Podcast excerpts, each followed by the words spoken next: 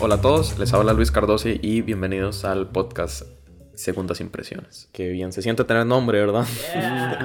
Nada más nos tardó cinco episodios, pero bueno, todo bien. Hoy vamos a hablar de la nueva película de Tarantino, Había una vez en Hollywood. Suena raro el nombre en, Sí. en español. Había una vez puntos suspensivos en Ajá. Hollywood. Sí, no entiendo por qué él era así una vez si es tan... a- Él era así una vez si es tan a- apropiado. Y suena muy bien. Él era así. Eh, Ajá, él era claro, así, No sé por qué lo sí. tradujeron así. Bueno, a la vez lo agradezco. Que siempre hagan su esfuerzo por traducir mal las cosas. Lo agradezco. Sí, el, el era así una vez suena bastante, bastante mejor. Pero bueno, hoy me acompañan, eh, igual que siempre. Esta vez empezamos por Jorge, Jorge, el periodista cultural de la Nación. ¿Cómo estás? Hola, muy feliz. Creo, presiento que hoy vamos a tener uno de los mejores episodios en la historia. Cuando lleguemos al episodio 50 vamos a decir, el episodio 5 fue uno de los mejores. lo presiento, lo presiento. Y el debut en redes también. También, también, eso me emociona mucho. Sí. Y... Me- Ajá. Me Perdón. dice que Luis siempre está muy feliz, muy contento de venir. Sí, claro. Sí, sí, la emoción de, de charlar con dos caballeros como ustedes. Oh, por Dios. bueno, y me acompaña también este Sergio Beche, el Hello. crítico. ¿Cómo estás, Sergio? Aquí, bien. Hoy, hoy, no hay introducción temática. No, es que no se me ocurrió nada. Venías en el carro y... Sí, ¿Qué, qué se me ocurre? Nada. terrible. Está bien, está bien. Escuché que Sergio viene a tirar aquí opiniones polémicas nada más. Hoy es el episodio, como en los, en los programas de fútbol, que dicen, ¿dónde está la polémica? Hoy, hoy Sergio es ahí un David Faitelson. No, vamos a ver si me convencen, pero no vengo muy convencido, eso es lo único que voy a decir. Ok, ok. Bueno, me gustaría empezar con primeras impresiones. ¿Cómo fue la primera vez que la vieron? Y bueno, Jorge ya me dijo que la vio dos veces, pero bueno, igual creo que cuenta como una sola, ¿no? Eh, sí, estamos, para aclarar, esto lo estamos grabando cuatro días después de su estreno. ¿verdad? Empiezo yo hablando. Sí, comenzamos, claro. Ok, perfecto. Eh, bueno, la vi el día del estreno, el, el jueves. eh, la volví a ver el domingo siguiente. Y... eh, O sea, ayer. mm, sí, bueno, pero como nuestros escuchas no saben. sí, bueno. Eh, mi primera impresión de la película fue muy favorable. Me sentí muy bien y ciertamente desencantado por, me gustaría decir la primera parte, pero está más abstracto con la estructura que tiene. Era, era había una vez en Hollywood que no se puede hablar de partes. Tal vez con los primeros 20 minutos me costó mucho entrar en el juego de Tarantino. Fue lo que no me gustó cuando repasé toda la película. Y en este segundo visionado que hice, lo sentí mucho más amarrado y me gustó. Y me gusta la película, eh, me parece... mm, Sentía que estaba leyendo una novela, eh, en verdad, y mm, todavía no voy a detallar en los aspectos formales, ni mucho menos, estoy haciendo una cuestión muy abstracta, pero siento que es de esas películas que pueden envejecer muy bien y que incluso puede llegar a ser considerada una de sus mejores películas. Ok, ok. ¡Wow! ¿Qué? Así que ya estamos ¿Qué estás advertidos hablando, en, este round. Sergio está en la esquina azul y yo estoy en la esquina roja. Así que prepárense para una hora divertidísima de enfrentamientos. Yo pensaría que yo estaba en la roja, más bien, por ser... Yo no, no vengo con prejuicios, Sergio. Muy bien, Yo- excelente, me parece muy bien. Ah, yo eh, la vi un día antes, la, la, la vimos en... porque nos invitaron a la premier. Luis y vos. Sí, la vi. Sí, eh, así es. Luis, estábamos como en la misma sala, fue, había un montón de gente y Montón, eso montón fue un, de gente. un desastre. No se sentaron juntos. No, no, No, no, estábamos cerca, digamos, pero... Es que no se llevan muy bien ustedes dos, ¿verdad? No. No, no son amigos en Facebook, empezando ahí. Eso dice mucho. Sí. Eh, ese, bueno, primero que nada, la gente, eh, no sé, yo no soy muy asiduo de, de, los, de los gentillales en el cine. Me gusta ver las pelis como con poca gente, pero bueno, todo bien, igual es experiencia. Eh, ese día hacía mucho frío y el aire estaba fuertísimo, entonces me estaba congelando. Sí, está bien frío. ¿En verdad? Sí, es helado. Eh, Dichosos. y no sé, yo estaba incómodo. eh, entonces, no. La primera impresión no me hizo muy feliz a mí. Yo salí bastante. No quiero decir enojado, pero. Pero no, muy contento. ¿Pero por una cuestión de, del ambiente en el que estaba o la película no, como eh, tal? el ambiente no ayudó a como mi impresión de la película. Sí, estaba como... Sí, no sé. Una pregunta, como no estuve en esa proyección, eh, bueno, me imagino que era una función para medios. No, era premier como... Era preestreno Que general. uno se gana entradas y había... Y había, no sé, había fandom. No, realmente no, era como una combinación de, supongo que entradas que daba el Magali, entradas Sí, que como daban los... que, que, que se mm, rifan en, como en Facebook y en la radio y así. Ah, ok. Pregunto, Y por, también para medios había función. pregunto por lo de las reacciones también, porque ese ambiente a mí me, me descolocó un poco en mi primer visionado, que era el día del estreno. Entonces estaba todo el fandom. Fandom, ok. este, Ok, y, y es como ver un partido de fútbol, ¿verdad? Creo que lo hemos hablado en otras veces con Game of Thrones. eh, o sea, me acuerdo para el- eh, que fue a ver Magali a ver la última de Game of, el último episodio de Game of Thrones. eh, cuando fue a ver Endgame en la, eh, en la premiere. Es como ver un partido y al menos a mí me descoloca mucho eso. Sí, no, esta función fue como influencers, ¿verdad? Que no pueden faltar, entonces... Este, Sí, toda la farándula teletica estaba Ajá, ahí. sí. Ok, ok, ok. em, Igual había, había cerveza, había como un booth ahí de, para tomarse fotos. Había bastantes. No, no había un stand así como de Charles Manson para tomarse fotos con él. Casi sí. Me hubiera encantado. ¿eh? solo eso faltaba. Igual la volví a, no la volví a ver completa, pero el sábado que yo iba al Magali, como la vi por, vi pedacitos otra vez y eh, bueno, ya me voy a referir a eso. Entonces, la segunda impresión fue igual, la verdad. Ok, No, no salí muy convencido. ok. En esa versión eh, en gajos. Sí, como cortada, como con tijera. Ok, ok. En granitos, Luis. Bueno, no sé, Luis, si Luis dirá, Claro, porque ya Luis que estuvieron sí la juntos. disfrutó ese día más que yo. Ya que Eh, sí, no, la verdad los primeros minutos, los primeros 20 tal vez me asustaron mucho. Entré muy preocupado yo, uy, ok, ¿qué. ¿qué nos van a tirar aquí? Porque esa escena en la que Rick Dalton, el personaje interpretado por Leonardo DiCaprio, habla con este agente que es también de la vida real, no me acuerdo el nombre, que hace Al Pacino. Arthur. Es, es, es, es preocupante. O sea, es una... Normalmente Tarantino se caracteriza por tener grandes arranques, ¿no? Y esto está muy lejos de, de cualquier otra película de él en, en cuestión de, de enganche. Sí, Es pensemos el, el de Bastardo sin Gloria, que Ajá. lo hablamos, es un súper inicio. Que en buena Claro. hora hablamos de Bastardo sin Gloria en el episodio 2. Sí. Creo que ayuda mucho. Sí, igual este... Perros de Reserva, que también tiene como este doble inicio, el que es la conversación, y luego la escena como tal en el carro. Creo que ambas se pueden caracterizar como... Sí, de hecho son preludios. Ajá, así como ujú. preludio e inicio. Ujú. eh, son atrapantes completamente. Aquí, esa conversación entre DiCaprio y, y, el personaje de Al- Pacino es un poco alienígena, no sé, como que está actuada de una manera diferente al resto de la película. Está editada de una manera muy extraña. La continuidad está muy desparramada. Entonces, no sé, me, me, me sacó un poco. Sentí que esa conversación le faltó como esa agudeza tan común en el cine tarantino. Pero bueno, creo que obviando tal vez esos primeros 20 minutos, creo que me la pasé bomba. la pura verdad. Disfruté un montón, montón, montón. Y sí, el ambiente de, de, de ese estreno en Magali a mí también me sacó un poco, ¿verdad? Porque, a ver, soy un poco awkward y ese montón de gente y ese montón de personas como grabando historias ahí. ¿Por qué? ¿verdad? Ay, ¿por qué? Fatal, fatal. Me sacó un poco, pero más allá de eso creo que hubo como una sinergia interesante en el cine. No era fandom, fandom, No. pero sí, sí, la gente creo que se emocionó, se emocionó, se emocionó mucho la película y me contagié, Ujú. la pura verdad. Em, no sé, me, me gustó muchísimo. Creo que podría ver a DiCaprio y a Brad Pitt ser compas durante horas y horas. Había como una química muy interesante Muy entre rica. ellos. Y creo que también se nota que es la película tal vez más personal de Tarantino. Siento que a ratos yo mismo me preguntaba como, ok, ¿por qué esta película existe?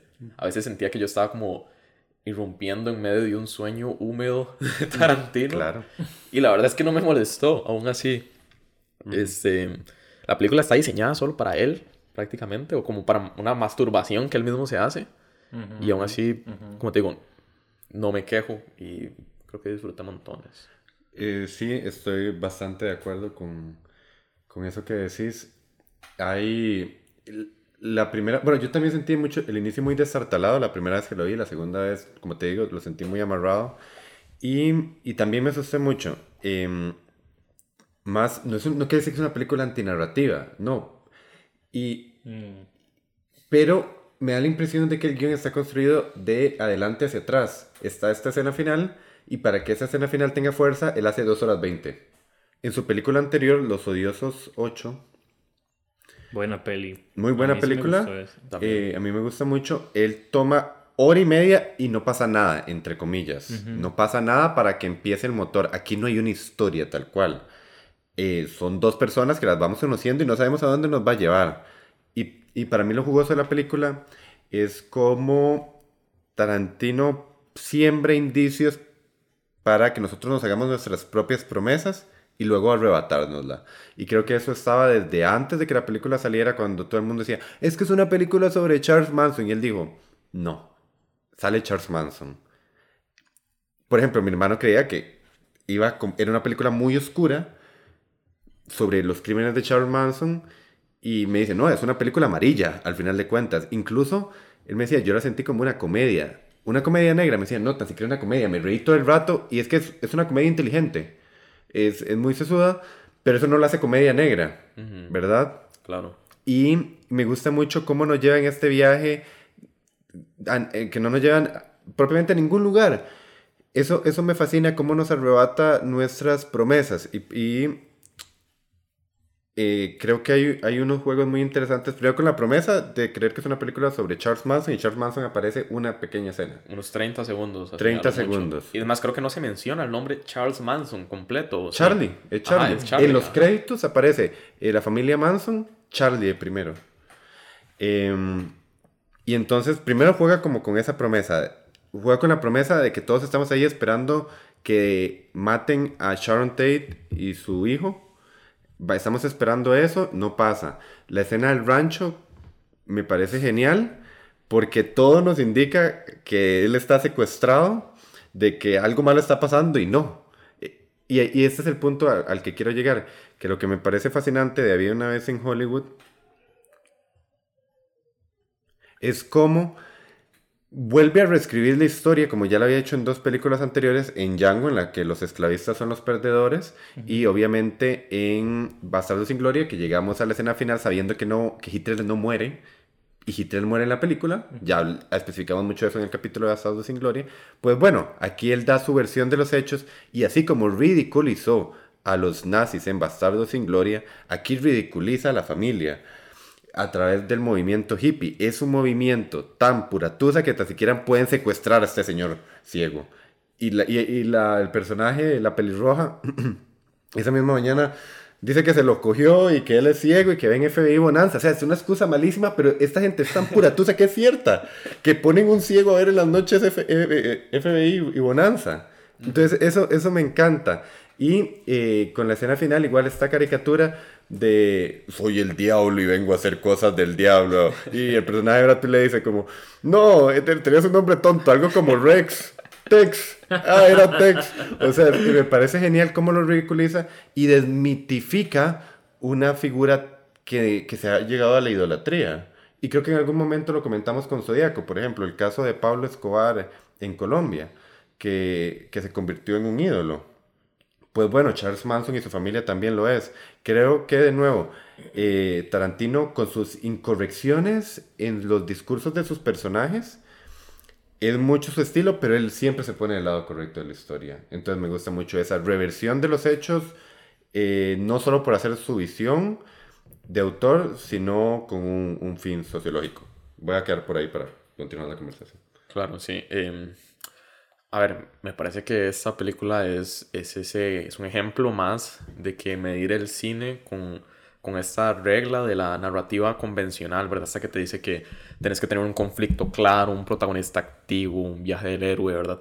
Esas, a ver, recetas que te tiran estos autodenominados gurús, entre comillas, de la narrativa, ¿verdad? Ya habíamos hablado, creo que el podcast pasado de Robert McKee que le tiramos así muy gratuitamente a él. no, no, nada contra él. Es, el señor en su casa. Sí, sí, es más como contra esa interpretación de que una buena película tiene que tener todos estos elementos por fuerza. Y creo que, bueno, el, cine es mucho más que la suma de sus partes. Y todo esto lo digo porque creo que ya Jorge lo mencionó, tal vez es la película menos tradicional o la narrativa menos tradicional con la que ha tratado Tarantino.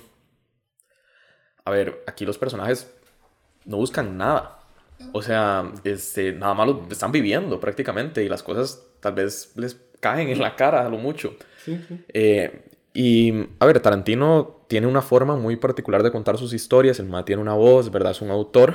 Pero aún así, por ejemplo, en Bastardo sin Gloria, sus personajes querían matar a Hitler. En Kill Bill había un deseo de venganza. En Pulp Fiction estaba, pues, el maletín, entre otras cosas, ¿verdad? Aquí, nadie quiere nada. O sea... ¿No hay leitmotiv? eh, por ejemplo, ¿qué, ¿qué, qué, putas quiere el personaje de Brad Pitt? No quiere nada. Y aún así, la película para mí, funciona. Dicho esto, me gustaría saber entonces la opinión de Sergio con respecto a, esta estructura casi antinarrativa. Bueno, es, es una palabra también que ha estado muy prostituida, pero bueno, esta, esta lección que tomó Tarantino. Es que sí, es, sí pretende ser una no narrativa, pero sí es una narrativa. O sea, Tarantino plantea qué sé yo, eh, lo que decías al principio, la relación entre Brad Pitt y estos dos personajes, Leonardo DiCaprio. Eh, luego plantea em, eh, una nostalgia al pasado, a las películas de antes, o la nostalgia que tiene el, el personaje de Leonardo em, por como esta crisis que tiene él, esta em, como que está perdido en su carrera, eh, etcétera. Ahí hay dos, tres. Luego plantea la cuestión de, de, los asesinatos, que aunque no, no sea como protagonista, está ahí. Eh, luego plantea, no sé, tiene, tiene como varios planteamientos que me parece que no llegan a nada, ¿no? Porque por más que quieras hacer una no narrativa, pues él está, nos está diciendo algo, él quiere como decir algo, pero no logré, digamos, cuando yo la vi, no logré encontrar qué me estaba diciendo, o sea, qué me estás diciendo con esto, qué, quieres em, terminar de desarrollar con estas ideas, que me parece que las deja botadas todas. Que la relación con, con Brad Pitt y Leonardo DiCaprio, sus escenas, primero que nada, son, sus escenas juntos son súper pocas. O sea, no desarrolla una amistad entre ellos, tal vez. Luego, eh, que por cierto, la, esta, la escena con, con Bruce Lee me parece, no sé, que sobra tanto. Fascinante. No, no, es, muy interesante, totalmente. Pero me parece que de no ha lugar a lo que estás contando, que, que al final de cuentas es eh, como el, el, la historia detrás del, del, personaje de Brad Pitt que, que mata a su esposa. Entonces, como, ¿qué, qué, qué, qué me estás diciendo aquí? Como está, lo está caracterizando, sí, pero ya lo caracteriza y después qué. O sea, no me lleva a nada más que al puro final, que es este clímax eh, que, que, dijo Jorge, eh, que uno, de, uno se emociona y todo, pero, pero al mismo tiempo no siento que, se, que esté merecido. Como, ¿por qué me estás dando esto de la nada si antes me planteaste la relación entre ellos? Eh, la desesperación de, de, Rick Dalton por, por, eh, por su carrera, esta escena con la niña que me parece muy chiva. Es un escenón. Em, pero, pero ¿y, qué? O sea, esa es mi pregunta que, le, haría yo a Tarantino. Tienes todas estas posibilidades narrativas eh, y me estás contando varias cosas, pero ¿y qué? O sea, la, gente dice, esto es un homenaje al cine de los 60s, etcétera, etcétera es un homenaje. ¿Y qué? Sí, a, ver. Em, bueno, creo que primero, no creo que Tarantino se haya sentado sobre el teclado y haya dicho así como, bueno, yo voy a hacer un antinarrativa. Nada, el maestro se sentó y, y escribió. Y tiró una chorreada, ¿verdad? Y estoy completamente de acuerdo con todo lo que decís. Por eso digo que, que cuando se hace este análisis narrativo, la película no debería servir. Pero aún así yo la vi y la pasé bomba, como te digo. Entonces es una película que me genera conflicto porque estoy completamente de acuerdo con la mayoría que dijiste, pero al mismo tiempo la película para mí se mantiene. Y no hace falta que haya tantas escenas de ellos juntos para sentir que son compas. Sí. Siento yo. Considero por ejemplo. Yo, yo creo, ah, imaginarlo, obviamente me resulta más sencillo imaginarlo como una historia periodística. Imaginemos que esto pasó, que estos fueron los hechos reales. Entonces alguien anuncia que va a hacer la historia de, eh, de dos amigos que curiosamente estaban en la industria del cine, que salvaron a la estrella en ascenso es eh, pareja de uno de los directores más connotados del momento, de que fuera asesinado por una banda terrorista. Es esa la historia. Entonces me parece que bajo ese entendido, y nos cuentan la historia de estos dos y su desenlace. Imaginándola como no ficción, eh, me parece completamente bien y atrevida esta puesta en escena. Pero cuando uno lo piensa como ficción, empieza a generarse estas dudas sobre a dónde llevan los cabos. Eh, por eso creo que ahí está esa ruptura y ese manejo que me parece tan complejo de guion y, y, esto es lo que me gusta de la película, que es una película que solo Tarantino hubiera podido hacer, que es un guion que solo él hubiera podido hacer. Tal vez la escena final, que para muchos es la menos interesante por lo bombástico y me parece un punto eh, de discusión muy válido, esa escena la pudo haber dirigido cualquier otro director. Pero el resto de la película, la conformación y demás, creo que solo lo puede hacer Tarantino. Sí, creo que ahí es donde voy cuando, cuando dije lo que el cine es más que la suma de sus partes, porque sumamos esta película y va a ser un desastre, todo, con todo lo que dijiste, ¿no? Bueno, para Sergio eh, es un desastre. Sí, sí, para mí sigue siendo un desastre, así como está. es que, vamos a ver, eh, ¿por qué... Eh, bueno, por ejemplo, quiero, quiero meterme con el personaje de Sharon Tate, que esto lo estábamos discutiendo mucho en un, en un chat que tenemos de cine con, una gente. Que por cierto, lo voy a hablar con puros spoilers, por si no lo han visto, para que se Full spoilers. Full, spoiler, porque necesito hablar de spoilers para, para eh, dar mi punto a entender. Este, este Sharon Tate, eh, el argumento que usaban era como se le da un homenaje a ella, porque ella fue eh, es recordada al día de hoy por su asesinato, por la manera en que la mataron y no necesariamente por su carrera en el cine, ¿no? Que entonces es quitarle el, peso a su asesinato y darle eh, como eh, estrella, eh, dar su estrella, o sea, su, carrera fílmica que sea la protagonista ahí. Pero, y, para empezar, Margot Robbie sale en los pósters, sale como la principal, etc. Pero me queda debiendo porque es un personaje, uno, que casi no tiene diálogo, que mucha gente dice no se necesita un diálogo, eh, mucho diálogo para profundizar un personaje, totalmente de acuerdo. Pero aquí no solo no, es, no, lleva como su propia historia, sino que al final se, olvida de ella y la saca en, como en el comunicador del, del, portón. y, y, yo me quedo pensando, o sea, ¿Cuál era la... o sea, si querías contarme la historia de ella y hacerle un homenaje, que es lo que lee mucha gente, ¿por qué no la este, desarrollas un poco más? ¿Por qué este, su escena de, eh, en el cine, eh, por cierto que eh, tengo otra problemática que es el tratamiento de las mujeres ahí, pero eso lo podemos hablar después. El, siento que esta escena la tiene y es como, bueno, con eso ya la vimos a ella como el personaje eh, que era en las películas, no por su asesinato. Entonces voy a decidir no matarla para, eh, como para que se le recuerde por eso. Pero solo es esa escena, no tiene como más peso de nada.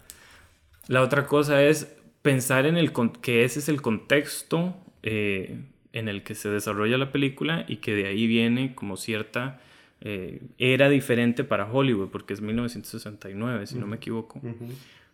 Pero ¿por qué, ¿por qué meterla a ella como, entre comillas, personaje principal si no me la vas a desarrollar como, por lo menos un personaje secundario, ¿no? Llegan estos dos, eh, y esto, esto lo escuché en, un, en un, review de una mujer que, que vio la película y dice, bueno, ¿por qué recordarla a ella como, eh, como estrella de cine, pero poner a los dos hombres blancos, eh, masculinos, lo que sea, como los héroes, entre comillas, de la historia, y, a ella la dejas afuera, atrás, ni siquiera, no sé, pensar en, no sé, yo tengo sentimientos encontrados yo ahí. Ok, pienso que esa lectura no viene al lugar, la lectura de de que es un homenaje a Sharon Tate, para nada. Este, creo que no hay razones para creerla en ningún momento. pienso que Sharon Tate es un pavimento de la película para que nosotros nos hagamos una falsa promesa, como decía anteriormente, y darnos ese, ese giro al final. No, en ningún... O sea, yo creo que hay una oda al cine, naturalmente, que no, ni siquiera a mí me resulta nostálgica, creo que es una oda. Em, pero no creo que Sharon Tate, no, no creo que sea un homenaje ni una reivindicación, más bien uno de los temas casualmente menos interesantes que me parece es que en esta oda al cine, la verdadera estrella de la película Había una vez en Hollywood es la que nunca es la estrella en las películas que aparecen dentro de Había una vez en Hollywood, como es Cliff Booth, el personaje de Brad Pitt. Brad Pitt, eh, Cliff es el que salva la tanda. El doble de acción que nunca hace nada en las películas, que nunca se lleva los créditos, se lleva el crédito en esta película. A mí no me parece tan siquiera que eh, Rick Dalton venga a salvar, ni que sean los dos hombres los que salvan la tanda para nada. Sharon Tate murió en la vida real, aquí no muere. Yo creo que es nada más un personaje que viene a jugar con esa falsa promesa. Creo que asumirlo como que iba a ser un personaje protagonista es culpa de la audiencia o sea, Tarantino creo que no lo promete en ningún momento y creo que incluso en la presentación de sus personajes. La primera vez que vemos a Margot Robbie es en el avión bailando y dura dos segundos cuando la vemos. Cuando le ha dado más chance a... Cuando le ha dado todo el prólogo a Cliff y a, Rick. O sea, creo que él también está haciendo una declaración de intenciones de que esta película no va de Sharon Tate. Y eh, tal vez la figura de Sharon Tate, que al principio me parecía como muy banal, como esta muchacha que solo quiere bailar y bailar y bailar, justo creo que en la escena del del cine es esta caracterización y creo que con lo que juega Tarantino con ella y con los otros dos personajes es con los arquetipos, justo de esta bisagra temporal que fue el 69, donde viene a acabar el cine clásico de Hollywood y viene el nuevo Hollywood de, de Scorsese, Spielberg, de George Lucas, etcétera, etcétera, vienen a ser arquetipos. Eh, Sharon viene a ser el arquetipo de esta inocencia que entra al cine a ver cómo reaccionan los demás. Eh, Rick tal vez es este arquetipo más de la avaricia. Cliff es esta deriva en medio de todo eso. Entonces, para mí los personajes es eso, de que uno de los subtemas es la reivindicación de los dobles, que incluso en los Oscars, cuando se hablaba de meter más categorías, la gente decía, bueno, ¿por qué no metemos un, una categoría de mejor doble de acción? Por eso, porque en más de 100 años de cine nunca se han reconocido. Tarantino les da su lugar en una película que de paso es una oda al séptimo arte. Y creo que en ningún momento Tarantino nos da una razón para creer que Sharon Tate va a ser la protagonista de la película. Es que sí nos da, sí nos da la razón. O sea, ¿Pero ella... ¿El equipo publicitario tal vez? No, la película. La película empieza, es que no me acuerdo bien exactamente, pero empieza, cuenta la historia de estos dos personajes y la pone a ella, eh, la plantea como una coprotagonista y la va poniendo porque su historia es paralela a la de estos dos. Está contándonos la historia de los dos para que luego de alguna manera se vayan a unir, que no se unen al final, solamente por por la excusa de, cambiar la historia con, con, los asesinatos de Manson. Pero la película sí nos está planteando que esta muchacha es significativa para esta historia. Es significativa.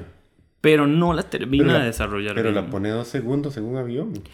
Ok, la pone dos segundos, pero entonces... Es si es mera, mera, excusa, ¿por qué la muestras tanto? Porque es un indicio de las promesas que él nos quiere sembrar. Es, una, es un falso indicio para jugar y sorprendernos con el final. Porque igual que en Bastardo sin Gloria, que él nunca nos enseña que los nazis son malos, aquí él nunca nos enseña que la familia eh, de Charles Manson era mala, ni qué hicieron en la vida real. Juega mucho con esa idea de que nosotros sepamos y le demos tanto peso a la escena. Creo que vuelve a ser fiel con eso. Sí, me, me parece interesante, arriesgado, casi imprudente, ¿verdad? La forma en que incluso Tarantino construye la atención de la película a través de la intertextualidad. O sea, debes de leer el texto de la realidad, de la historia, de lo que sucedió, para, eh, para que esas escenas de Sharon Tate se vuelvan, por más que son cálidas casi todas, son como felices. Creo que, que usa Sharon Tate como una especie de bomba de tiempo. Entonces, cada vez que la vemos, la vemos siendo feliz, la vemos como muy desinhibida y todo. Y siempre tiene como esta carga de, de angustia inyectada a cada escena, ¿verdad? Porque sabemos, o por lo menos mucha gente sabe que Sharon Tate va a morir en la vida real. y cree que va a morir en la película. Entonces por eso es donde estoy de acuerdo con Jorge, con que no, no desarrolla a Sharon Tate, solo la muestra como, como un cebo que, que, nos pone para creer que va a pasar tal cosa y luego subvertirnos. Y creo que no lo hace de... A ver, no, no lo hace con arrogancia como lo podría hacer alguien como Gaspar Noé, tal vez, ¿verdad? Que, que, solo quiere joder a la audiencia. No, creo que, que lo hace como para sorprendernos y emocionarnos más al final. Este, Para que ese, ese, esa conclusión de, de cuento de hadas realmente tenga peso y para mí tiene peso realmente por, por la forma en que, que, usa Sharon Tate como una bomba de tiempo. O sea, yo, yo la veo en pantalla y siento que sea... Es, es, la bomba que pone Hitchcock debajo de la mesa. Exacto, y nunca la explota. Y nunca la explota. Y eso me parece que lo hizo muy bien, la verdad. Y fue muy arriesgado y muy, como te digo, muy imprudente. Porque si no entendés... A ver, mucha gente sabe quién es Charles Manson, pero el nombre de Charles Manson no se menciona en toda la película, es Charlie. Es Charlie. La familia como tal no se menciona, solo se ven este montón de hippies, que sí se ven recontra sospechosos, pero tampoco sabemos que son unos asesinos hasta el puro final, ¿verdad? eh, a ver, por eso mucha gente puede saber la historia de Charles Manson. Incluso pueden, no creo que sepan demasiado la historia de Sharon Tate, tal vez aquí en Costa Rica. eh, pero aunque lo sepan, no necesariamente lo sabes dentro de la película tampoco. Entonces la dependencia que hay de la intertextualidad es muy, muy alta. Quiero poner un ejemplo de... Un ejemplo este mismo mes sobre Charles Manson, y es la segunda temporada de Mindhunter. Charles Manson aparece muy bien, es una gran escena. Uh -huh. Y la aparición de Charles Manson, incluso sea como en el capítulo 5 o 6, lo dejan esperar. Uh -huh. Y Mindhunter se encarga. Esto no es spoiler, o sea, no, no tienen que quitarlo quienes no han visto Mindhunter.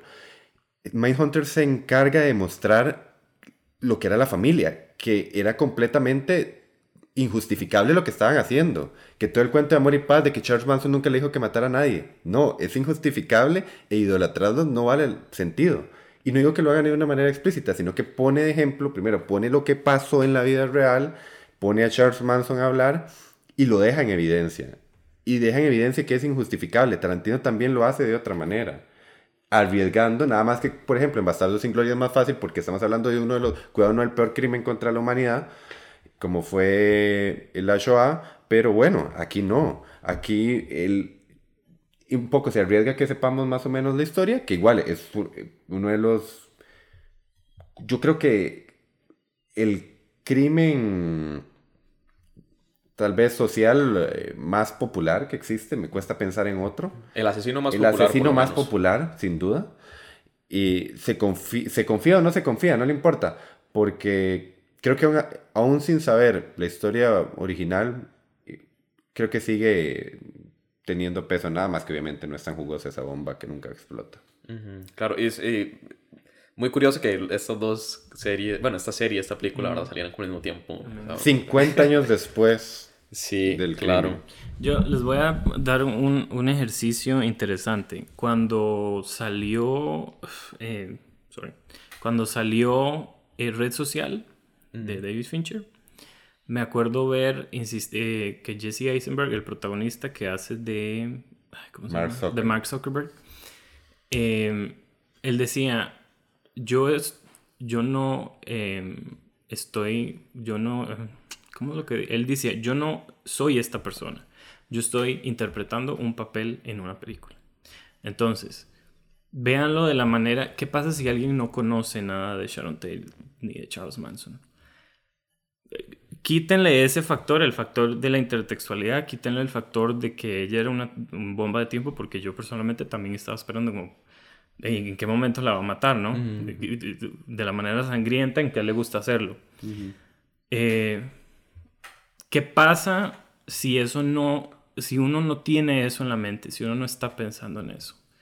Este es un, un personaje, como, como decía es, eh, Jesse Eisenberg, dice, si yo estoy interpretando un personaje, ¿por qué me lo muestra eh, de la manera en que me lo muestra y por qué no termina de decirme quién es ella, eh, se vuelve un mero artefacto para la narrativa, se vuelve un, parte de la trama sin que uno eh, esté pensando por, qué ella es relevante, por qué ella es importante, ¿no? Ese ejercicio les voy a decir, y eh, hablando de Bastardo sin Gloria, que, que ya lo hablamos, Hitler en Bastardo sin Gloria es mostrado como el villano, entre comillas, ahí. O sea, no es necesariamente el villano principal, pero es alguien de atrás que si le quitamos, obviamente es muy difícil, difícil pero si le quitamos la cuestión histórica, esta persona es, es, es eh, un déspota, eh, la manera en que se expresa, sus diálogos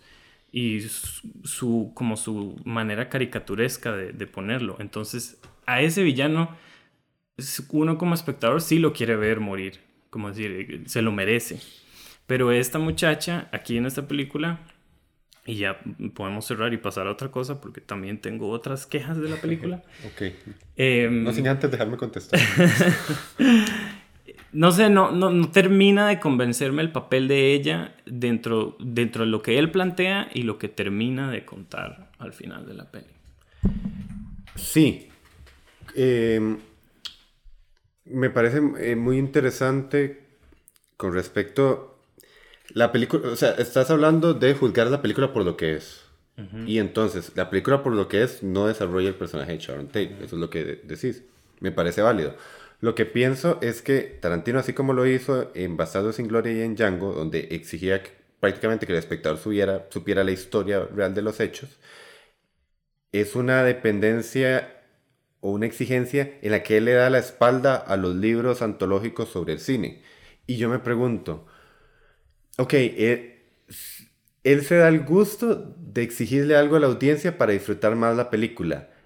Así como se dio el gusto de hacer 2 horas 20 donde no pasa absolutamente nada. Digo yo, han pasado más de 100 años de cine. ¿Por qué no hacer un cine que dependa de ese intertexto? ¿Por qué no? A ver, desde ese atrevimiento mm. formal. ¿Por qué no? ¿Por qué no empezar a hacer una tendencia en la que dependa de que uno sepa más y que no haya que explicar todo el texto? Voy a poner un, ejemplo que es una espada de doble filo porque perfectamente me, me sale mal. Pero bueno, Avengers, la última Endgame. O sea, si no, si no viste una buena porción de, del universo cinemático Marvel, no entendés un carajo. Claro. Claro, y es un ejemplo, ¿verdad? a ver, no es el mejor cine, pero es un fenómeno cultural innegable.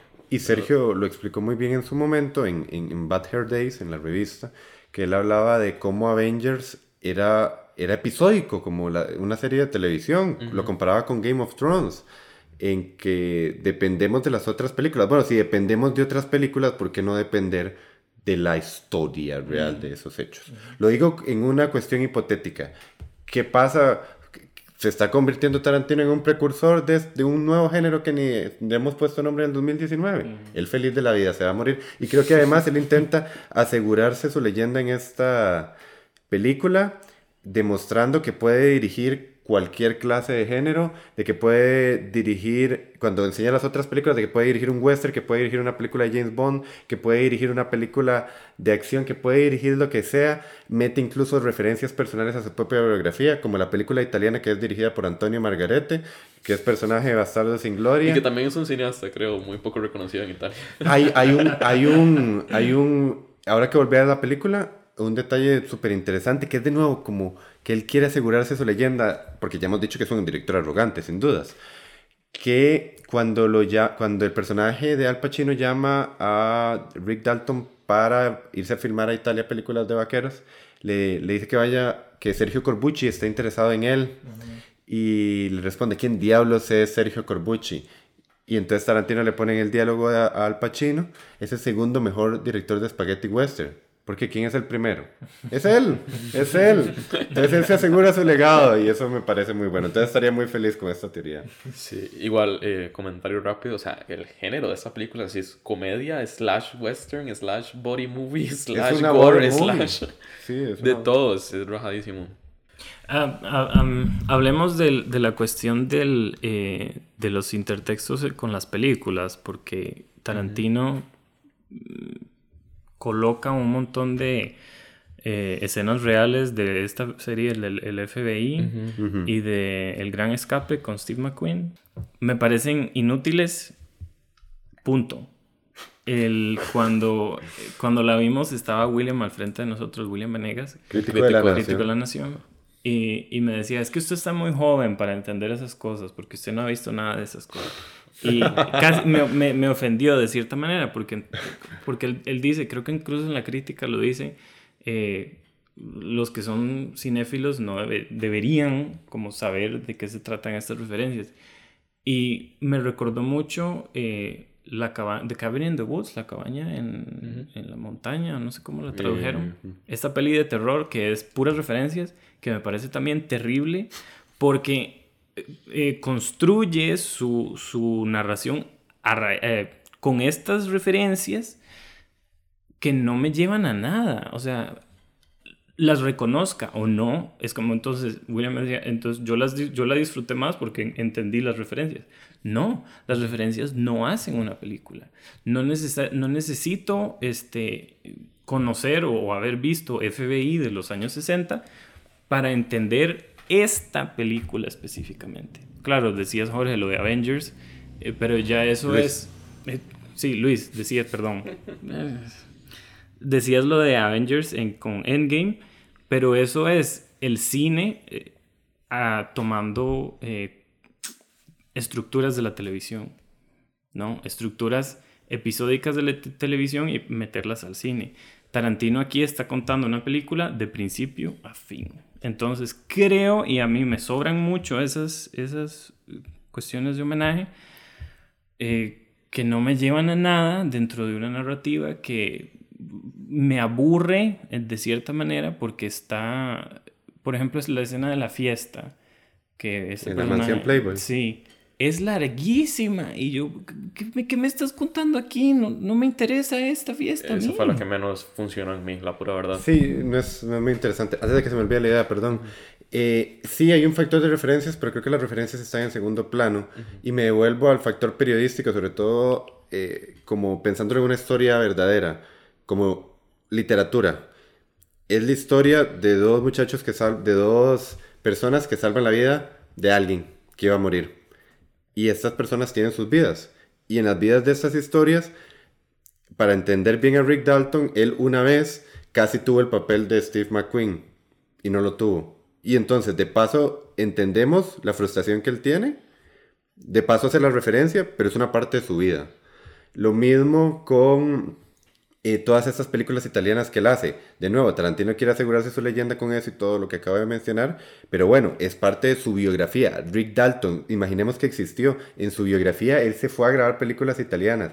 Y entonces es muy interesante como después de todo esto y una frustrada carrera en Hollywood, va, graba las películas italianas, se devuelve y el día en que se va a separar de su mejor amigo, de todas este montón de aventuras que han tenido, que es el día capital de sus vidas, terminan, terminan salvando la vida de Sharon Tate, quien de paso en la vida real murió. Creo que es la biografía de los personajes. Sí, a, ver, estoy muy de acuerdo con lo que dijo Sergio de que las referencias gratuitas sirven para nada, la pura verdad. Em, a ver, no, no veo tanta diferencia entre poner una referencia culta a poner una referencia en el en un universo cinemático de Marvel de, uy, vea esta referencia al cómic. O sea, ¿cuál es la diferencia de poner, vea esta referencia a un spaghetti western. Me parece que es la misma, incluso ñoñada, que no sirve para nada, pero en, en, esta película Tarantino la referencia, como dijo Jorge, no me parece gratuita. Lo que decías de, de, los programas FBI, no me acuerdo cuál era el otro. Bonanza. Este, el hecho no, no es, o sea, la referencia va de paso, pero lo, creo que lo que quiere comentar ahí Tarantino es esa unión que da el cine, que da la televisión, o que da el contenido cultural en general. Esta cuestión de que crea una cultura en común, o sea, como sentarse frente a un tela a comentar, porque en el caso de FBI no es hacer la referencia a FBI, es ver a Rick y a Cliff comentar el programa, como si no lo estuviera comentando con la familia, con el amigo que está viendo, qué sé yo, bueno, ya no pasa tanto, ¿verdad? Porque este, era el streaming. Bobby Hogan, este era un buen tipo. Ah, este me cae malísimo. Esa escena es fabulosa. Aquí dice, he's a dick o no sé qué. Ese que es un imbécil. ese me explotó. me parece súper genuina, realmente. Entonces creo que por ahí va la intención de, de, Tarantino. Y creo que esta es la misma intención de que el, el, el cine o la cultura nos une en vez de, de separarnos. La repite muy bien en la última escena. Cuando el Rick Dalton eh, baja este, ¿cómo es que se llama el amigo Sebring? Es el Jay Sebring. Ajá. Baja el amigo de, de, Sharon Tate y le pregunta qué fue lo que pasó. Entonces como que DiCaprio le empieza a contar y le dice como, Bueno, y tuve que quemar a uno con un lanzallamas y la ¡Oh! es el lanzallamas de la película esa. De los 14 puños de McCloskey. Ajá. Ajá. Y Entonces, Santo y, Dios, Jorge. y empiezan a, a comentar La vi ayer. y creo que, que, que eh, sedimentan ahí una amistad basada en el cine, en la película que ellos vieron juntos. Bueno, uno participa en, y creo que también, ya como para, para cerrar esa idea, este, lo usa, esto me lo va a robar de, otro, de un podcast que escuché de, de un canal en YouTube que se llama Wisecrack, no importa, este, que dice que es una manera también de Tarantino de, de decir, ok, la violencia del cine, o sea, la violencia que yo hago no nos daña, más bien nos une. Ujú. Porque el hecho de usar ese lanzallamas no Ujú. solo le salvó la vida, sino que le genera un amigo, ¿verdad? Claro. Entonces creo que por ahí va. Y Adelante, es- Jorge. esa misma relación con el cine es la que hace que la muchacha en el carro de la familia Manson decide ir a matarlo. Le dice, él es Jake Cahill, vamos a matarlo porque este tipo nos enseñó a matar. Igual que Tarantino nos enseña a matar. En una película, que es muy importante eso, el, el cine como unidad de gente heterogénea, en una película que es una oda al cine, en el sentido más básico, de que, ¿qué es más raro que unir en una sala oscura, en una sala oscura un montón de personas a ver una película? Es lo que nos une, es lo que nos da cosas en común. Es lo que nos hace sentarnos a tomar una birra con un amigo y ver FBI. Claro. Bueno, y bueno, Sergio, vos estuviste en la función conmigo. El momento en que, en que Rick Dalton saca lanzallamas, el cine fue wow, ¿verdad? Y fue Explota. como una, un- una emoción al, al unísono, ¿verdad? Y creo que esa es parte de esa unión que generó Tarantino con la violencia, ¿verdad? Entonces que la violencia es, no, es lo, no es el poder, el poder es eh, la cultura en común que nos genera el cine, ¿no? Y gana. Y es una escena en, la que gana el bien a través de la violencia. Sí. O hasta una justificación ensayística. A mí me parece la película, por eso también decía que es como una novela, ensayo. Sergio apuntaba en Bastardo sin Gloria lo, lo muy tra- teatral que es Tarantino. Y obviamente aquí están estos largos diálogos muy tra- teatrales y demás, pero me da esa impresión de novela, de literatura, de las biografías, de los personajes, de los arquetipos que representan cada uno. Parte de mi conclusión luego de estos días de pensarlo un poco y, y- conversarla tanto es justamente eso, que Tarantino logra eh, que conversemos su película, sea para bien o para mal, ¿no? O sea, y si está creando un nuevo cine que, o sea, espero que sea un poquito mejor, que sea un poco... Eh, eh, viene la era de los refritos, Sergio, agárrelo. Eso sí, in- independientemente de la película guste o no, es Total. demasiado valiosa que exista. Totalmente. Es, Es es, el- un guion original, eh, tiene muy buenas actuaciones, es impecable formalmente y de eso quiero hablar ahora. Eh, lo que les dije, el, eh, que la vi el sábado como en trozos, como en tijeretazos, me parece que funciona un montón la película en pequeñas viñetas, porque hay escenas que disfruté mucho, que me parece que no tienen nada que ver con el conjunto, lo que decías Luis, que, o sea, si meto esto aquí, puede estar y puede no, puede no estar, que me, o sea, es, el resultado es el mismo para la película, en mi caso, en- de manera negativa. Pero, digamos, esta, la escena en que está filmando Rick Dalton la película y, Taranti y se equivoca. Qué Y bueno. Tarantino eh, mueve la cámara en como en como en una semiluna Ajá. hacia el otro personaje y, y le pone en primer plano y cuando se equivoca se devuelve en la misma semiluna. Eso es un truco eh, técnico formal de la cámara tan genial. Me gusta tanto eso, pero no tiene nada que ver con todo lo demás. O sea, conceptualmente yo digo, eh, Tarantino me está, está filmando la peli, pero al mismo tiempo la estamos viendo Es que Sam- en el cine. Sam es el que está dirigiendo esa escena. Claro. O sea, alguien más lo está dirigiendo, pero ¿por qué no me muestras eso en toda la película? Porque solo esa viñeta de genialidad ahí como... Para no repetirse. Ah, Pero repetirse... Pero es que creo que funciona muy bien porque terminamos de entender a, a Rick y por eso viene luego la siguiente escena en el camerino en que él patea todo, que me parece una escena espectacularmente también, actuada. bueno. Te voy a volar los sesos esta noche. Sí, creo que, está creo que está en función de eso. Es que no, para mí no calzó como que el rompecabezas ponía una pieza que no calzaba y él quería meterla ahí eh, a, a- a la fuerza y no, no sé, no. Eh, por ejemplo, esa escena me gustó mucho. Eh, y la otra, eh, ¿cuál era la otra que me había gustado? Ah, bueno, el- la otra que, que esto sí no me hizo mucha gracia, que yo se los conté a ustedes con Bastardos sin Gloria, es que me mete una voz en off de repente a, a narrarme lo que pasó en seis meses. Detesto eso. Si vas a usar la voz en off, usala constantemente o no la uses del todo. Pero igual, eso Pero- son cuestiones de Tarantino que pues, él Sí, hace sí. lo que le da Y la creo gana. que es lo y- mismo, que si hiciste dos horas 20 de nada, este, di, ¿por qué no meter una voz en De off pronto dos tienes veces? que avanzar la trama un montón porque, ay Dios mío, no voy a meter otras 2 horas 20 de nada porque tengo que llegar a los HDP eh, asesinatos. Es que creo, de nuevo, lo veo también desde el punto de vista literario. Bueno, que primero, en Bastardos sin Gloria, sabes que defiendo mucho esa voz en off que aparece dos veces, como para un recurso que no se repite. Además que Samuel L. Jackson que También. tiene muy buena voz. También, Aquí no, aquí es, creo que es Kurt Russell, no sé. el que sale en los ocho más odiados.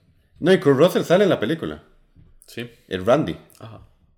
Ah, la puta, no me acuerdo. Sí, eh, Estoy loco, yo juré que la voz era Brad Pitt.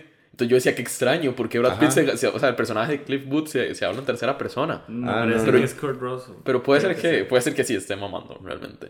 en los créditos venía Tim Roth y nunca lo vi, así que en la de menos es él. Ah, o sería él, sí. Puede ser Mm, que puede esté ser Tim confundiendo Roth. yo. Sí, que sea Puede ser Tim Roth. Sí, ok. Ahora que lo pienso. No y nada. se me fue la idea. Eh, ok, me, me decías lo de la, la voz en off, que bueno, me parece un recurso que no se repite. ¿Y qué fue lo otro que dijiste, perdón?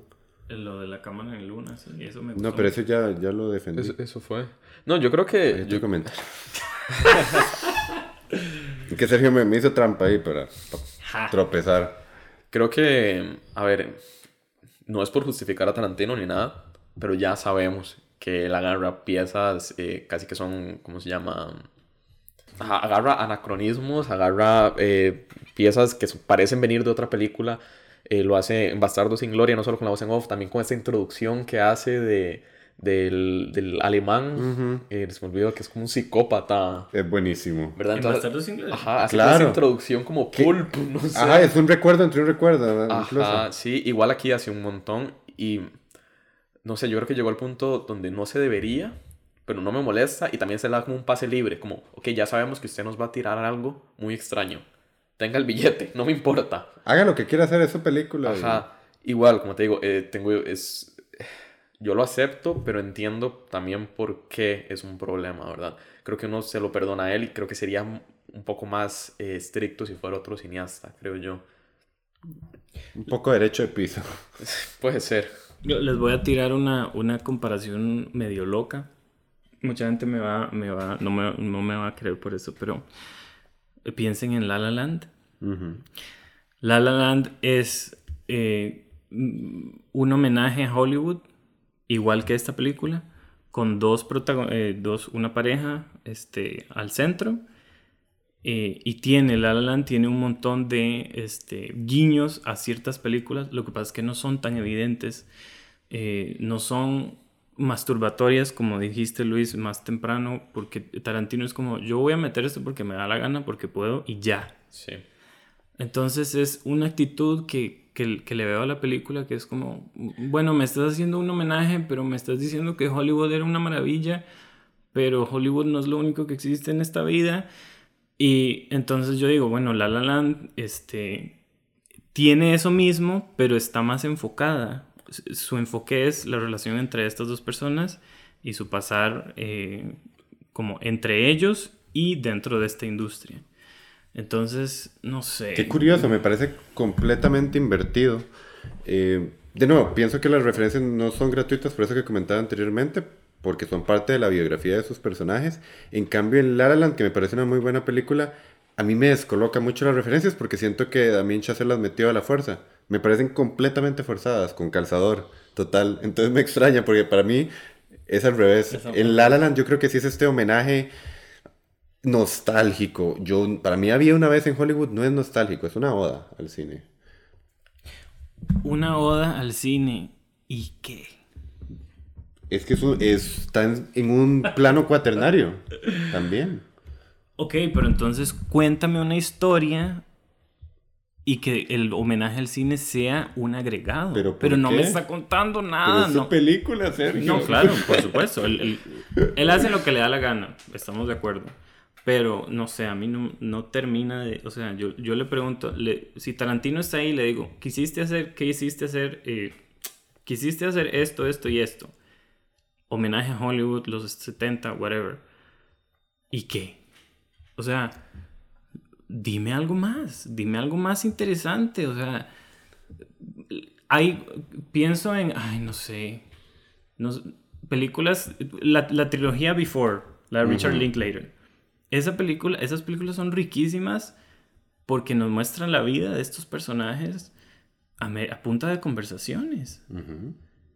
Nos está diciendo algo sobre la vida, me está diciendo cosas, eh, la vida de ellos, cómo son sus eh, vidas fuera, si no se conocieran, etc.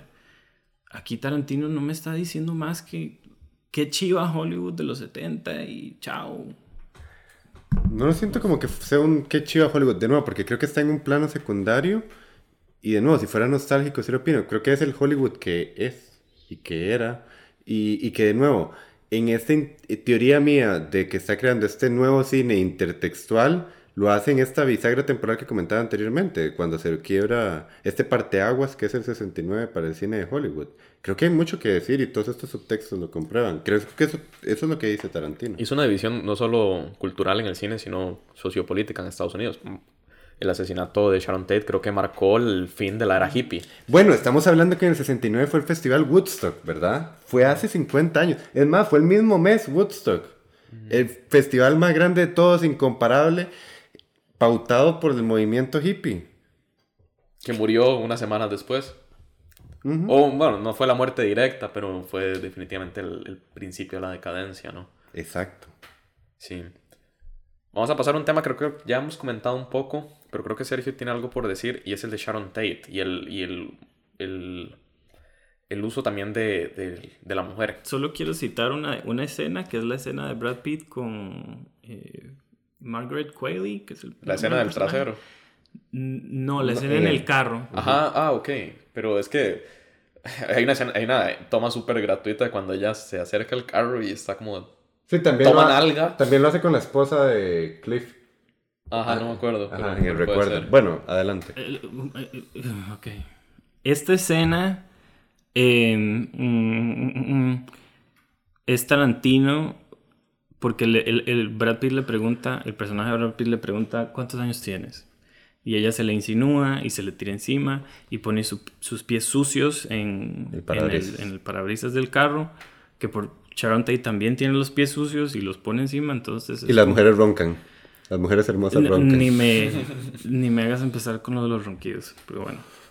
Él llega y le dice, ¿cuántos años tienes? No me voy a acostar contigo por, por la edad, etc. Eso es Tarantino escapándose eso ya soy yo medio, medio cínico.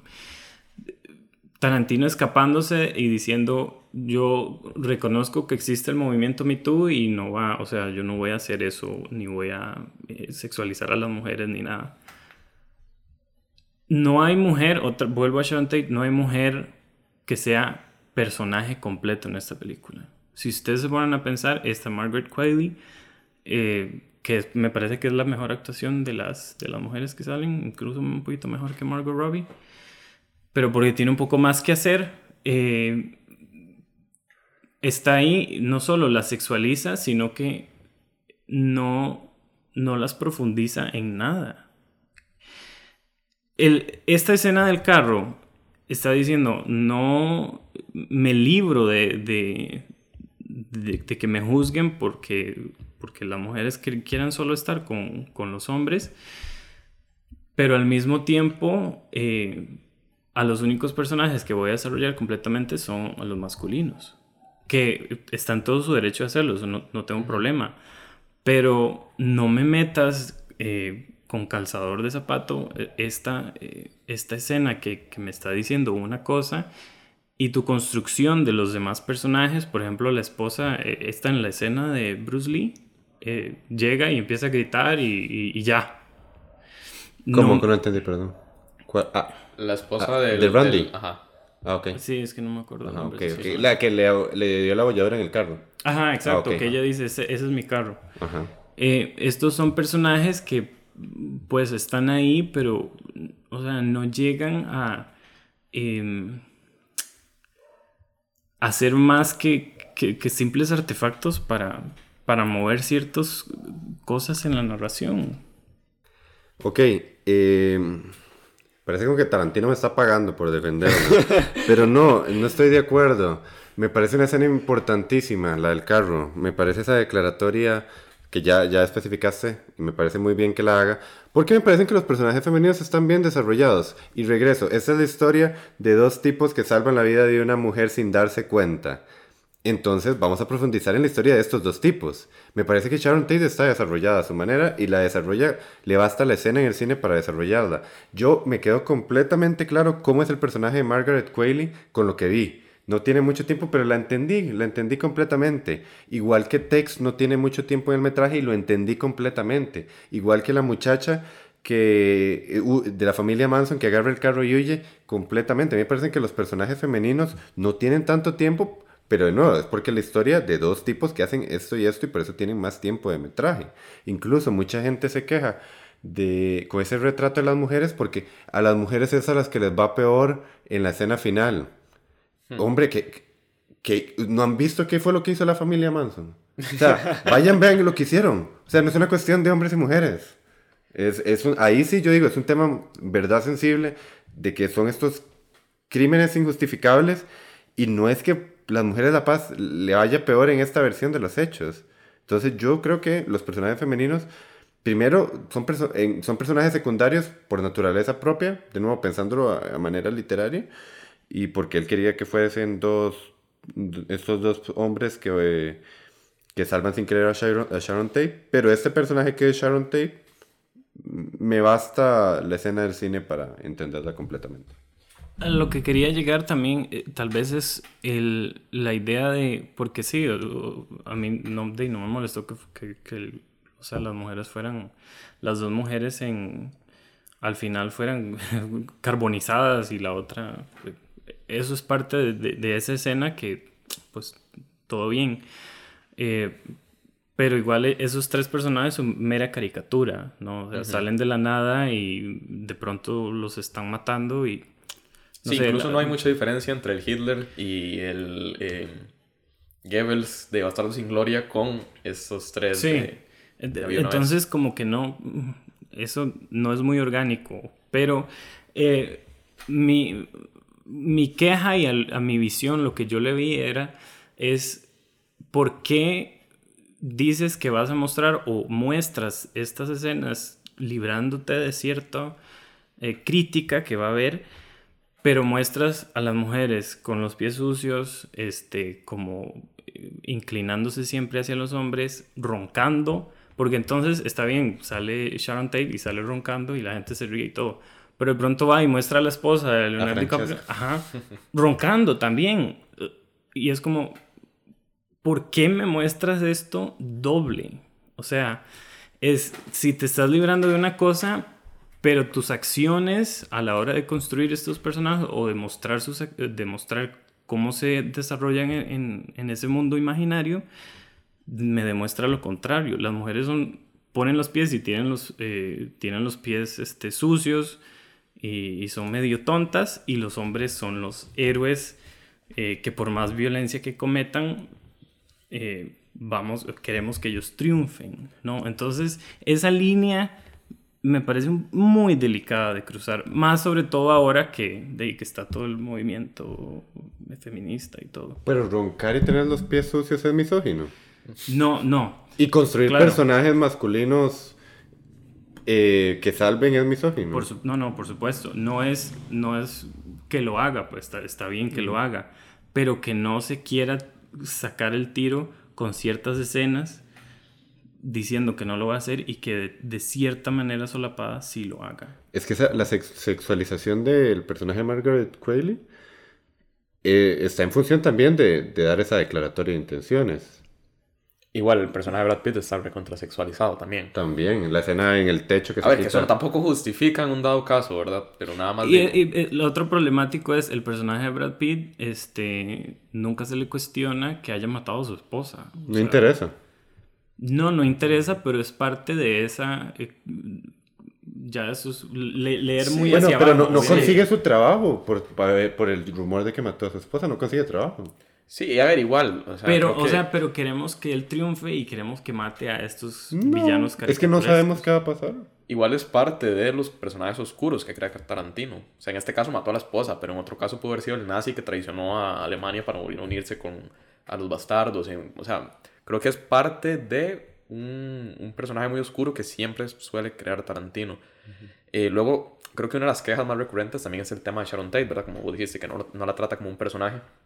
Eh, a nivel personal, creo que yo la considero nada más una bomba de tiempo. Y creo que esa fue la intención de Tarantino, usarla como un teaser. Y por eso mismo creo que adrede no la, entre comillas, este, desarrolla. Pero aún así, si quitamos eso de lado, eh, yo no sentí una sexualización tan fuerte en su personaje. Me pareció más bien una persona desinhibida, segura de sí mismo y sobre todo muy llena de vida. Entonces, no creo que ese personaje de Sharon Tate sea un homenaje a ella, pero tampoco creo que la, la, hipersexualiza ni nada. Más bien, lo estaba comentando incluso con mi novia y me dijo, no, yo creo que esa escena en la que ella va y se ve en la película, se ve empoderada. No sé, esa fue la lectura de ella. Y mi lectura fue muy similar también. Y la escena en que va a comprar el libro también. Sí, también. Esa escena me parece súper importante. Sexualizada la veo en el lobo de Wall Street. sí. Y nadie dice nada. Bueno, no, sí, sí, sí, sé mucho. Bueno, o sea, lo que quiero decir es en términos de que es Tarantino. Sí. Digamos. En, incluso de nuevo, con las promesas, con las falsas promesas que uno se crea, ahí hay otro juego muy, muy interesante a mí me parece. Y es, por ejemplo, tiene a Margot Robbie y a Leonardo DiCaprio. Nadie se olvida de lo que pasó con ellos en el lobo de Wall Street. Y entonces juega como con esta idea de que Leonardo DiCaprio se la puede ligar, por ejemplo. Uno puede llegar a pensar eso al comienzo de la película cuando la ve en el coche que llega con Roman Polanski. Uno dice, eso es lo que va a pasar y ya lo vimos en el lobo de Wall Street. Vuelve a jugar con una falsa promesa cuando eh, Cliff mete en la tabaquera de Rick Dalton el cigarro bañado en ácidos. Porque vimos a Leonardo DiCaprio drogado en el lobo de Wall Street y creemos lo vamos a volver a ver drogado, pero no, es Cliff al final. Entonces creo que también juega un poco con la posible sexualización de Sharon Tate, que es una mujer segura que incluso eh, está esta escena en que dice, no, a ella le gustan este, bajitos, talentosos, ¿verdad? y eso, y eso es ella, y ya. Y, y de nuevo, creo que tal vez su caracterización, primero, por eso de bomba de tiempo funciona muy bien. Y creo que la escena del cine y la escena en que le compra el libro a Roman Polanski es, es una manera de conocerla muy bien. Igual, ese Tarantino tampoco está en la obligación de hacer. O sea, es un personaje en la vida real, pero tampoco está en obligación de hacerla como ella era en la vida real. Este, tal vez por el hecho. por el hecho de que ella murió, tal vez esté esa obligación. Pero aún así, no creo que tenga la obligación. No sé no sé si la, no sé cómo era ella, solo sé que vi una entrevista en la que ella decía como que no quería ser conocida tampoco por ser este sex bomb, pero que creo que es innegable el hecho de que es una mujer bonita y desinhibida que le gusta bailar en la película y no siento que eso no sea ni misógino, ni, ni machista, ni mucho menos. No es, problema, no, es problemático, pero eh, dijiste... ¿Qué fue lo que? Que no creo que sea una obligación de ser Sharon Tate como ella era en la vida real. Claro, porque es un personaje en una película. Pero él sí quiere que veamos a esa Sharon Tate. Porque ahí mm. me estás diciendo que ella es una bomba de tiempo. Porque uno sabe lo que pasó con ella. Pero una cosa es saber lo que pasó con ella y otra cosa es, conocerla a ella. Pero es que no sabemos quién es porque no la desarrollan. Es, ella. Puede ni siquiera ser ella, porque no se muere. O sea, literalmente no es ella. Es que en verdad es un personaje secundario. Bueno, ves, eh, sí, pero un personaje secundario que no desarrolla de nada. La escena del libro y la escena del cine la desarrolla. Son dos escenas. Y basta. A mí me basta.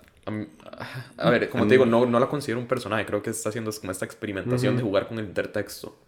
Sí, pero, ah, claro, lo entiendo. Lo que pasa es que entonces, para unas cosas, mm, no tomamos en cuenta el intertexto de la realidad, de, que en realidad sí fue asesinada, y para otros casos sí.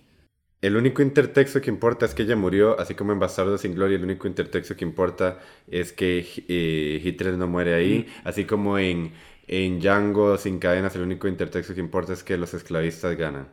Eso es lo único que importa, no quién es Sharon Tate. Nada más Sharon Tate le pasó eso, eso es lo que importa. Es contradicción ahí mismo. Si el único intertexto que importa es que ella murió y que entonces no muere al final, ¿por qué nos la muestra en el cine al principio? ¿Por qué nos quiere construir este personaje para luego no mostrarlo al final?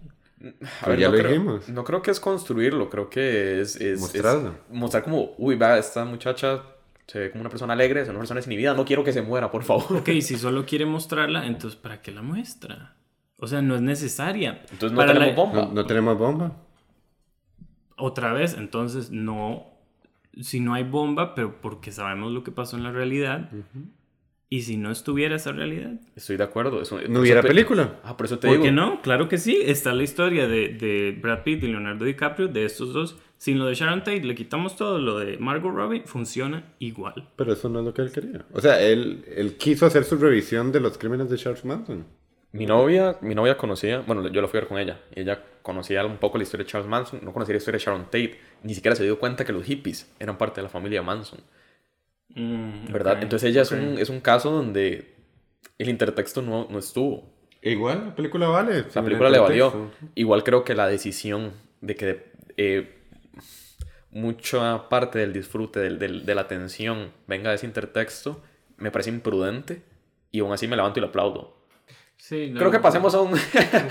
Estamos un poco pasados de tiempo, entonces terminamos en una nota un poco más graciosa y es que ese maldito de Tarantino ya le vale picha lo de los pies. O sea, lo que siempre le han dicho de que el fetiche que tiene con los Con pies. los pies, ah, Ok, Claro. sí, sí, sí. O sí. sea, ya el más está self-aware completamente, ¿verdad? Ya Terrible. es una cuestión de... Yo también lo haría. O sea, ya le queda una película más. Sí, sí, mostremos aquí todos los ¿Ustedes creen posibles. que vaya a ser solo una más? A mí, yo, me parece Creo que va a ser pura 11. paja. Creo que va a ser 11. Creo que va a ser la última. Y cinco años antes de morirse, de nuevo, él va a querer asegurarse su leyenda. Es más, se va a morir sin que la película se edite. Eso va a pasar. Y la va a editar alguien más y va a ser póstuma. Y se asegura su leyenda. Wow. Jorge Dramos ahí. Sí, eso Como va a pasar. Orson Welles con la del año pasado. Exactamente. Qué buena película. Tengo que verla. Un día deberíamos hablarla. Sí, sí, claro, debería estar en la lista ahí. No, a ver, él ha hablado de, de, un- de Kill Bill volumen 3, que la va a contar como una sola película, probablemente, si la hace. No, yo creo que no, porque yo antes decía, ¿qué hablaba? Esto es para que, porque quiero hacer una más. Pero en el estreno de Kill Bill en el Festival de Cannes se pasaron las más de cuatro horas juntas. Fue que por una cuestión de distribución separaron las películas, pero Kill Bill es una sola película. Él las cuenta como. Sí, una por eso, sola, él la sí. cuenta como uno. No, pero está bien, o sea, no es excusa. La película era una sola. Ah, ok, sí. Fueron las distribuidoras Sí, las fue- que la, ajá. las que Ah, la ok. producieron. Ok, O sea, ok, ok. O sea, no, creo que Kill Bill 3 sí la contaría como la décima. Uy, que arriesgado que esa sea la, la última. Pero igual ha quiere hablado hacer de Star Star, Trek, exacto. Él hablaba de Sí, qué qué- puta. qué- ¿Por bueno. Sí, A la vez lo agradecería, como que. Igual al final, mi conclusión es eh, que la tengo que repetir, no sé, en unos cinco años, porque a mí Taran- Tarantino me parece muy buen director. Es pulcro en su técnica, lo, lo- que hablamos, y no sé, mm, verla en, como en otro contexto o con menos frío. Como un termo de café. Sí. Menos influencers. No sé, va- vamos a ver. Igual, este, eh, bienvenidos a discutirme todo porque de ahí yo estoy abierto a cualquier opinión. No me convencieron, pero igual, Mm, yo sé que muy adentro sí. igual está, sí, igual yo escribí en Hair Days, ahí está la, la reseña, a ver, para que me la discutan cuando quieran. Excelente. Yo creo que con esto podemos cerrar. Creo que sí. La promesa que hizo Jorge de que se iba a poner polémico, creo que estuvo. Claro. Y vea, esa fue mi promesa y la que sigue es la de Tarantino y la onceada película póstuma. Ya saben. ya saben. No sé, Es- conclusión. Conclusión, es una película que va a envejecer también, que va a llegar a ser considerada su mejor por, por una gran parte de la crítica. Creo que va a envejecer muy bien. Ok. Ah, ¿Creen que, no sé si vamos a hacer podcast de los Oscars o algo así, ¿creen que esté nominada? Yo nominaría a Brad Pitt y a Leonardo DiCaprio. Ok. Sin duda. ¿Y en mejor película? ¿Mejor guion?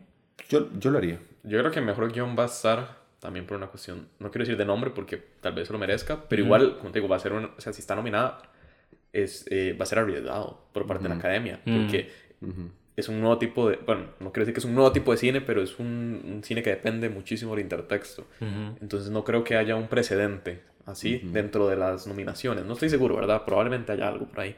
Pero bueno. Yo sí nominaría a Brad Pitt también.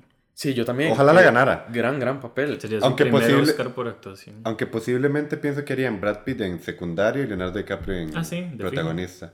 Para que no compitan Sí, entre si sí. Brad Pitt está en secundario, tiene más posibilidades de ganar. Claro. Sí, y yo iba, yo iba apoyando la actuación de Brad Pitt y yo decía, más se está comiendo DiCaprio y DiCaprio lo hace muy bien. Pero luego llegó la escena esa donde él se mete al, al trailer y empieza a hacer como esta A mí, no, pero yo me quedo más con Brad Pitt. Se lo come, se lo come vivo en cada escena. Pero Brad Pitt está. Sí, sí. Es, increíble. Leonardo está muy bien, pero Brad Pitt, cada vez que están juntos, es como. Wow. Es un actorazo. Pero la, escena en la que si te voy a matar si no actúas bien, para mí, de esa es probablemente la que más disfruté yo, a nivel histriónico. Yo lo que pensé es como en estos cortos que pone la academia cuando dice Leonardo DiCaprio. Y yo pondría esa escena de fondo. Porque es tan buena. Esa o la de la chiquita. Y es como esa. esa eh, combinación que está teniendo DiCaprio con su estilo y como esa locura muy Jack Nicholson, ¿verdad? Sí, sí, sí, y más que bueno, la cuestión de la ceja también le ayuda mucho a parecerse a Jack Nicholson. Pues casi no hablamos de esa, de la escena de esa, de la niña que se acerca y le dice es la mejor actuación que ese es un memazo. Pucha, ¿qué actor no quiere que le digan eso en la vida, por favor? Sí, y la chiquita se ve oculta. Bueno, bueno, mi conclusión rápidamente, creo que es, este, no creo que, que, que, que vaya a envejecer como la gran obra de Tarantino Ojalá que sí, porque me gusta mucho. No sé si es la mejor, pero ojalá eh, pueda envejecer bien. Creo que va a dividir críticas de aquí hasta la eternidad. Realmente. No veo que haya un consenso con esta película nunca. Creo que, eso sería entonces. De acuerdo. Este, muy bien. Agradecerles nuevamente por acompañarme. El gusto es nuestro. Redes, pueden seguir a Jorge en Twitter como George de Jorge en inglés, Mora G, George Morak Hermoso. seudónimo. Es, lírico, es usuario, es poético. Y a Sergio pueden leer sus reseñas en la revista badhairdays.net. Exactamente. Y sí, bueno, a mí yo estoy escribiendo un telefoco, así que por ahí, por ahí me leerán. Sí, ya. bueno, muchísimas gracias y nos vemos en el próximo episodio. Chao.